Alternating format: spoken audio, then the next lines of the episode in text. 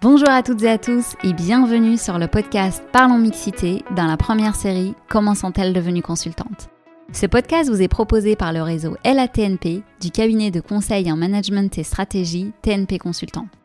L'un des objectifs de notre réseau, créé en 2018, est d'augmenter le taux de féminisation de notre cabinet. Nous souhaitons également rompre avec les idées reçues sur ce métier qui est perçu comme un métier trop technique, réservé aux ingénieurs et plus particulièrement aux hommes. Pour ce faire, nous vous proposons de vous raconter des parcours de femmes qui ont réussi à s'épanouir dans ce métier en espérant que cela vous fasse découvrir une voie à laquelle vous n'auriez pas forcément pensé ou que vous n'auriez pas osé rejoindre et enfin que cela vous donne envie d'intégrer notre cabinet.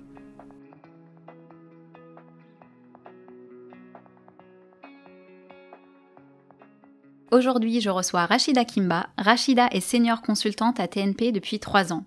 Elle intervient auprès de nos clients du secteur bancaire pour les accompagner dans leur transformation numérique et en particulier sur des sujets d'amélioration de l'expérience client. Très engagée dans la vie, Rachida a pu allier engagement et travail en réalisant une mission de mécénat de compétences auprès de la fondation Apprenti d'Auteuil que TNP accompagne depuis 2020. Elle va nous raconter son parcours qui l'a mené vers le conseil et partager avec nous ses engagements auprès d'associations sur des sujets liés à l'éducation. Bonjour Rachida. Bonjour Amina, bonjour à toutes et à tous. Pour commencer Rachida, je te propose de te présenter à nos auditrices et auditeurs. On va essayer. Donc euh, Rachida, comme tu le disais en introduction, je suis chez TNP depuis un peu plus de trois ans maintenant. Et donc pour revenir sur mon parcours euh, scolaire, il est, euh, je dirais, un peu classique hein, pour les consultants en tout cas. Donc j'ai fait après un bac S une école d'ingénieur en cinq ans, donc l'EPITA. L'EPITA est une école qui forme avec donc deux années de classe préparatoire intégrée et ensuite trois années de cycle d'ingénieur à proprement parler. Donc, faut savoir que c'est une école relativement technique qui nous apprend bah, les métiers de l'informatique et que les premières années, on apprend aussi à coder en différents langage. Euh, donc j'ai réalisé donc ma classe préparatoire et à la fin de la première année de cycle d'ingénieur, j'ai été amenée à réaliser un premier stage donc dans une grande banque euh, française pour laquelle je travaille encore aujourd'hui en tant que consultante. Et, euh, et donc c'est là euh, sur ce projet-là que j'ai rencontré un certain nombre de consultants qui m'ont fait euh, connaître et qui m'ont fait découvrir le métier de consultant. Donc en me racontant un peu leurs expériences, leur organisation dans leur cabinet et puis comment ils interagissent avec leurs différents clients. Et donc bah forcément ils m'ont donné envie de, de, faire aussi le même métier qu'eux. Et donc ensuite, en quatrième année, j'ai choisi une majeure qui euh, me préparait, je pense, le mieux au métier de consultant. Et surtout, surtout, euh, donc en quatrième année, on assiste en fait aux soutenances de stage des euh, étudiants qui sont en dernière année. Et donc j'ai pu assister à la soutenance de stage de Gwenaël, que tu as d'ailleurs interviewé dans un de tes podcasts, tes premiers podcasts. Tout à fait, oui. Et, et quand je l'ai vu bah, présenter son stage, le métier de consultant, toutes, toutes ses ambitions, etc., je me suis dit, allez, tu peux le faire aussi. Et donc j'ai intégré un premier cabinet de conseil euh, à l'échelle internationale, dans lequel j'ai travaillé pendant euh, quatre ans et demi, avant de rejoindre TNP, bah, grâce à mon réseau, au réseau que j'avais tissé euh, de mes premiers stages. Tout à fait. Et puis, tu m'avais dit, Rachida, quand on a préparé cette émission, que tu avais, quand tu étais petite fille, tu avais ce rêve de pouvoir travailler dans les grandes tours de la défense. est-ce qu'aujourd'hui, est-ce que tu, on peut dire que tu as atteint cet objectif, puisqu'aujourd'hui, tu m'avais dit que tu réalisais une mission justement dans, cette, dans cet environnement? Oui, alors ça a été un peu long. Je pensais que ce serait plus simple à atteindre comme objectif et au final, euh, bah, j'ai travaillé à la défense au bout de sept ans dans le conseil. Mais bon, au moins j'ai pu mettre un check dessus. est-ce que ça ressemble à ce que tu t'imaginais quand tu étais euh, donc jeune fille et que tu avais voilà cette, euh, cette ambition? Oui et non, parce que c'est sûr que quand on sort du métro de la défense, bah, on se retrouve avec une, plein de personnes qui sont comme nous, un peu en mode robot automate. Mais c'est sûr qu'après, le contexte et puis l'effervescence de, de cet endroit, bah, ça, ça motive aussi et puis ça nous permet de nous dépasser. Ouais, j'imagine bien. Et alors, euh, pour entrer un petit peu plus dans le détail, est-ce que tu peux nous dire euh, euh, en quoi consiste ton métier, voilà le type de mission que tu effectues en tant que consultante Oui, alors je suis rentrée chez TNP avec une expertise plutôt sur les moyens de paiement, principalement tout ce qui est bah, virement, prélèvement à l'échelle européenne. Et donc chez TNP, initialement, j'ai pas du tout fait ça. C'est ce qui me plaît aussi dans le métier de consultant. On y reviendra après. Mais donc chez TNP, j'ai commencé par une mission de gestion de projets digitaux. Et puis après, je me suis plus orientée sur différentes missions autour des parcours clients et de l'expérience client au, sens large. Euh, parcours client de différents types de clientèle, à la fois bah, des ayants droit pour une succession bancaire, euh, des collaborateurs euh, donc plutôt en interne pour pour la même banque, et puis la, actuellement, je suis sur une mission plutôt de conformité, donc de mise à jour de dossiers clients euh, via une plateforme euh, dédiée, dans l'objectif de répondre à une réglementation bancaire. Et alors, euh, là, c'est des missions, on va dire, euh, classiques de conseil. Et tu as eu l'opportunité de réaliser une mission un peu originale et très intéressante auprès de la Fondation Apprenti d'Auteuil. Est-ce que tu peux nous en dire quelques mots? Oui, alors début novembre, TNP a lancé son mécénat de compétences et donc a fait un peu un appel à candidature auprès des consultants pour, bah, pour trouver des candidats pour rejoindre un peu la mission. Et pour une fois, j'ai fait preuve de beaucoup d'assertivité puisque j'ai réussi à convaincre bah, à la fois mon coach de l'époque et puis bah, mon entourage euh, proche, du fait que pour moi, l'éducation et puis le projet en question, euh, c'est quelque chose que je voulais vraiment faire. Et donc j'ai été accompagnée et puis on, m'a aussi donné l'opportunité de, monter sur la mission. Et donc c'est quelque chose qui, me tenait à cœur et que j'ai pu aussi réaliser. Donc euh, j'en suis très satisfaite. Alors euh, avant de rentrer un peu plus dans les détails, peut-être pour que tu nous dises ce que tu as fait au, pour Apprenti d'Auteuil, ce que tu as pu leur apporter en fait, quelles ont été les compétences mises à leur disposition. donc comme tu l'as dit à juste titre, euh, TNP accompagne Apprenti d'Auteuil depuis 2020. Donc, euh, Apprenti d'Auteuil est une fondation euh, qui a été créée en 1886. C'est un acteur majeur qui est engagé auprès des jeunes, donc pour qui est consacré à l'accueil en fait finalement, à la formation, à l'aide à l'insertion des jeunes en difficulté. Il y a environ 30 000 jeunes en fait qui sont pris en charge dans environ 240 établissements. Et du coup, toi, tu as tu as fait une on va dire une mission auprès de l'un des établissements de Apprenti d'Auteuil. Tout à fait, oui. Donc on a on est intervenu auprès de l'établissement euh, Saint-Philippe euh, de Meudon plus précisément, donc avec euh, trois autres consultants. L'objectif pour nous c'était d'identifier un peu les enjeux et puis comment les populations plutôt bah, des jeunes défavorisés ont vécu les différents confinements successifs, puisqu'il faut savoir que le, milieu de l'éducation a été très impacté par les confinements, comme beaucoup d'autres, hein, mais mais lui en particulier. Et donc on a réalisé une mission de diagnostic de maturité digitale au sein de cet établissement-là pour justement bah, aider à inclure au maximum le digital au sein du parcours pédagogique de ces jeunes. Et donc on a été à la rencontre bah, des jeunes, de leurs familles, des euh, éducateurs, des enseignants et puis du responsable de l'établissement aussi qui a été euh, fort sympathique et qui nous a bien accueillis. Et donc on a réalisé un peu euh, un premier diagnostic avec derrière bah, des recommandations pour faire en sorte d'inclure le digital au sein des, des cours et puis des différents enseignements suivis par ces jeunes-là. Ouais, je trouve ça vraiment, euh, c'est une très belle opportunité. Je pense que tu, tu, tu dois être vraiment ravi d'avoir pu contribuer euh, à ce mécénat de compétences parce que justement, euh, nos, nos, différentes missions sont, sont, très enrichissantes. Mais avoir l'opportunité de faire quelque chose un peu qui vient en aide à des populations défavorisées qui ont, qui ont vraiment besoin, je pense que ça doit être quelque chose de très enrichissant humainement parlant. Et, et, je sais que toi, à titre personnel, tu es aussi engagé donc dans différentes associations. Peut-être qu'on aura l'occasion d'y revenir un peu plus tard. En tout cas, bravo euh, pour euh, cette mission. Euh, et alors, je voulais savoir aussi, Rachida, qu'est-ce qui te plaît après ben, déjà quelques années Là, ça va faire combien? 5 ans, 6 ans que tu es dans le conseil? 7. 7 ans. ça passe vite. Hein. ça passe vite. Qu'est-ce qui te plaît et te motive toujours dans ce métier? Alors, j'en parlais peut-être un peu tout à l'heure, c'est déjà la diversité des missions. Au quotidien, on peut être amené à réaliser des missions bah, chez différents acteurs, pour ma part du secteur bancaire, donc différents clients. Et c'est ce qui me draine au quotidien, c'est de me dire, bah, demain, à la fin de ma mission, je ne sais pas sur quelle mission je vais euh, rempiler. Donc pour les gens comme moi qui aiment bien un peu changer et qui ont la bougeotte, c'est euh, aussi une bonne opportunité euh, de pouvoir bouger en restant au sein du même cabinet. après, ce qui me plaît aussi, c'est la diversité des acteurs que l'on rencontre, puisqu'on est amené à, la fois à travailler côté IT ou côté métier. bah, même moi, même si j'ai un background relativement IT de par ma, ma formation, bah, là, je me rends compte que j'arrive aussi à être à l'aise côté métier. Et donc, ça me permet d'avoir, bah, comme le cabinet est un peu hybride, à la fois des connaissances et compétences bah, côté métier et côté IT. Et puis après, bah, j'ai eu l'opportunité au cours de ma carrière de travailler à l'étranger euh, pendant deux ans dans les pays nordiques. Et je pense que c'est un élément qu'on peut pas retrouver dans toutes les professions aujourd'hui. Euh, tout à fait. C'est vrai que c'est, ça peut être l'un des avantages de, travailler dans un cabinet de conseil, c'est cette diversité de missions. Et puis, peut-être euh, pour euh, redire quelque chose qui a été dit plusieurs fois dans ce podcast, en fait, le, métier du conseil, c'est un métier où on s'ennuie jamais. Et, le prouve aussi nos, journées qui finalement, on n'a jamais de journée type parce que on sait jamais ce qu'on va faire.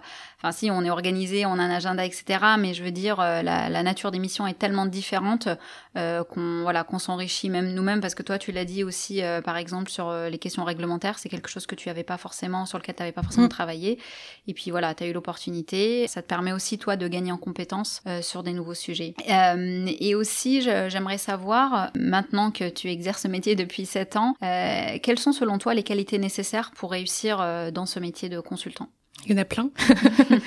je les diviserais, euh, je pense, en deux catégories. Des qualités, euh, je dirais, humaines, euh, bah, de, d'écoute, d'empathie, puisqu'on est amené à interagir pas mal avec différentes équipes, que ce soit bah, des consultants du même cabinet, des consultants d'autres cabinets, et surtout avec les équipes du client. Donc, faut savoir bah, les écouter, les challenger, et bah, derrière, faire preuve aussi bah, d'empathie parfois. Bon, qualité humaine un peu requise dans le métier.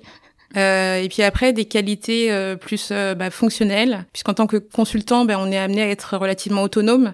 On n'a pas forcément quelqu'un qui nous dit derrière, euh, faut faire ci ou faut faire ça. Et donc être organisé, faire preuve de rigueur, et puis bah, savoir où on va aussi. Oui, tout à fait. Et comment en fait on parvient à, en tout cas toi à titre personnel, comment tu parviens à gérer ou à concilier plutôt ton engagement au travail qui te prend beaucoup de temps et ta vie privée Comment tu arrives à laisser, euh, enfin, à séparer ces deux sphères et te laisser un peu de temps pour toi Bonne question. Euh, je pense qu'au sein de TNP, on a la chance aussi d'avoir un, cocon qui nous permette euh, bah, de décompresser de manière un peu conviviale en dehors, en dehors des heures euh, de travail, donc ça aide aussi. Et puis après, euh, d'un point de vue personnel, euh, j'évite d'allumer mon ordinateur typiquement les week-ends ou quand je sors du cabinet, sauf urgence ou appel d'offres à rendre à la dernière minute. Ça, on connaît. mais sinon, de manière générale, je préfère m'accorder du temps pour moi les week-ends et puis et puis éviter les écrans, quoi, oui. au maximum.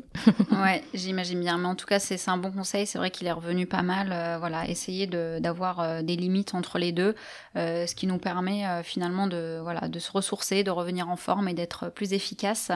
Et alors, euh, si tu avais euh, des conseils à donner à, donc, à des femmes, des étudiantes, des personnes qui souhaitent s'orienter vers le métier du conseil, qu'est-ce que tu leur dirais? Euh, C'est vrai que toi, tu as fait donc une école d'ingénieur, je pense qui était, tu es donc la représentation des femmes était moindre par rapport à. Tout à fait, je confirme. voilà, à d'autres formations. ce que je voulais dire aussi, bah, revenir avant de te relaisser la parole sur cette question.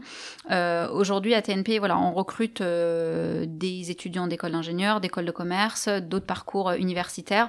Euh, la diversité est une force, la diversité de parcours est une force, la diversité à plusieurs niveaux d'ailleurs est une force euh, pour le cabinet, pour les entreprises, pour nos clients. Voilà, mais aujourd'hui il y a quand même des personnes qui se posent des questions, qui se disent bah voilà ce métier il est pas fait pour moi, c'est un métier trop technique, j'y arriverai pas. moi à titre personnel je n'ai pas fait une école d'ingénieur mais plutôt une école de commerce. Donc aujourd'hui je suis toujours dans le conseil après 7 ans, je m'y sens bien, je suis épanouie. Donc mais toi c'est vrai que tu l'as vécu déjà à l'école un peu en minorité de, représentation.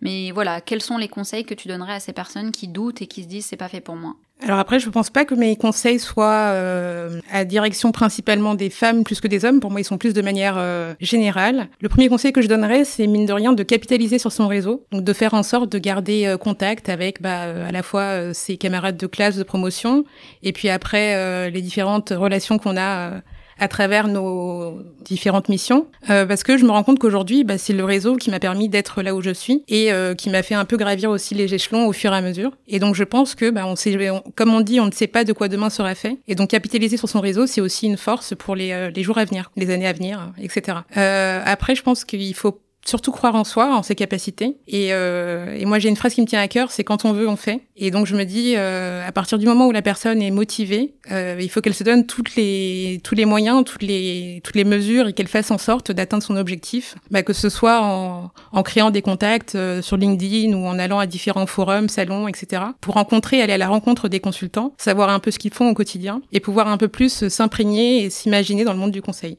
Euh, je te remercie d'avoir parlé de, ce sujet du réseau. C'est vrai que c'est pas encore, euh, ça n'a pas encore été mentionné dans ce podcast, mais c'est vrai que le réseau c'est quelque chose de très puissant.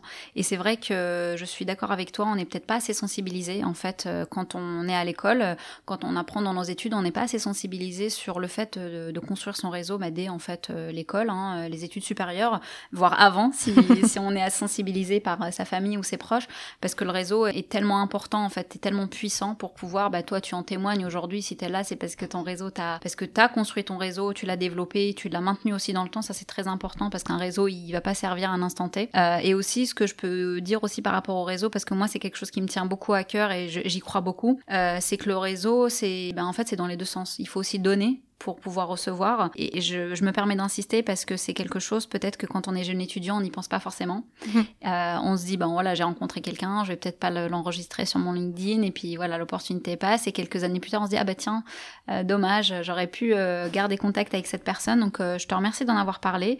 alors, Rachida, notre podcast touche à sa fin, mais avant de, de te laisser partir, repartir dans tes nombreuses réunions qui t'attendent, je voudrais savoir, est-ce que que euh, tu as des modèles euh, féminins inspirants qui t'ont inspiré soit dans ta carrière professionnelle ou même à titre personnel que tu souhaiterais partager avec nous J'ai réfléchi euh, dans le cadre de l'enregistrement de ce podcast parce que c'est vrai que c'est pas une question que je me pose tous les jours. Mais euh, si j'avais une personne à, citer, ce serait Absatoussi. Donc c'est vrai qu'elle n'est pas très connue dans le monde dans lequel on travaille au quotidien. Euh, mais pour ceux qui ne la connaissent pas, c'est une chroniqueuse journaliste et puis initialement une entrepreneuse euh, féminine qui a lancé euh, sa boîte à l'âge de 24 ans, euh, toute jeune, et qui surtout a écrit un livre qui m'a beaucoup touchée, qui s'appelle Partie de rien, puisque bah, pour ceux qui ne le savent pas, donc moi je, je, suis née au Niger, donc c'est un petit pays au sud de l'Algérie.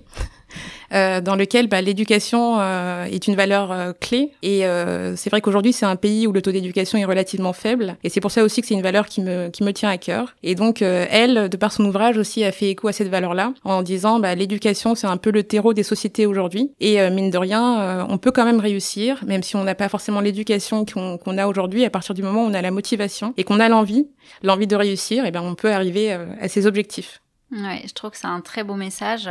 Et en effet, c'est vrai que Absat aussi est une personne peut-être qu'on connaît pas dans notre monde du conseil, mais euh, si on s'y intéresse, c'est vrai que c'est quelqu'un qui a qui, qui, a été une, une, entrepreneuse, qui a eu beaucoup d'échecs, mais qui a su rebondir.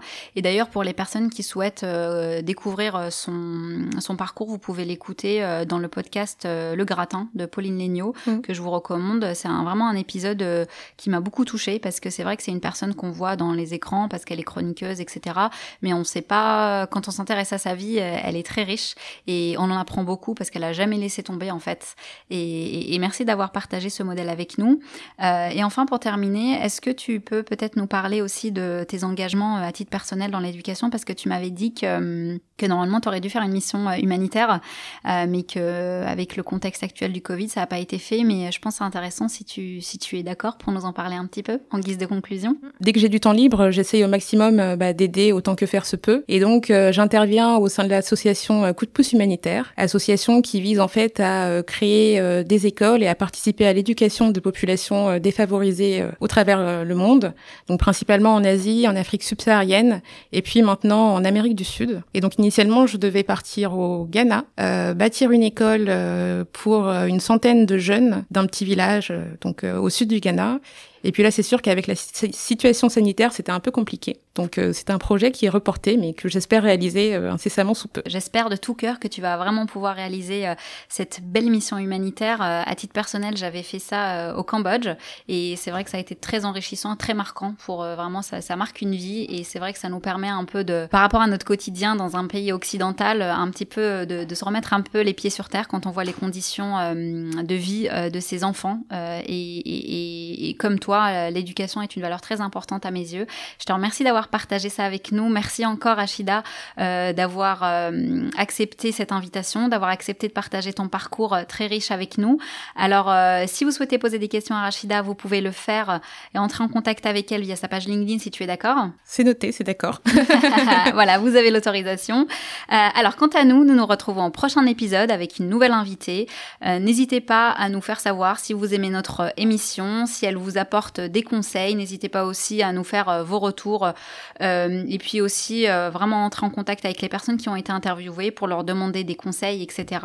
N'hésitez pas aussi à la noter sur les différentes plateformes d'écoute. Et surtout, dernier message pour celles et ceux qui souhaitent nous rejoindre, n'hésitez pas, rendez-vous sur le site tnpconsultant.com, rubrique carrière. À bientôt!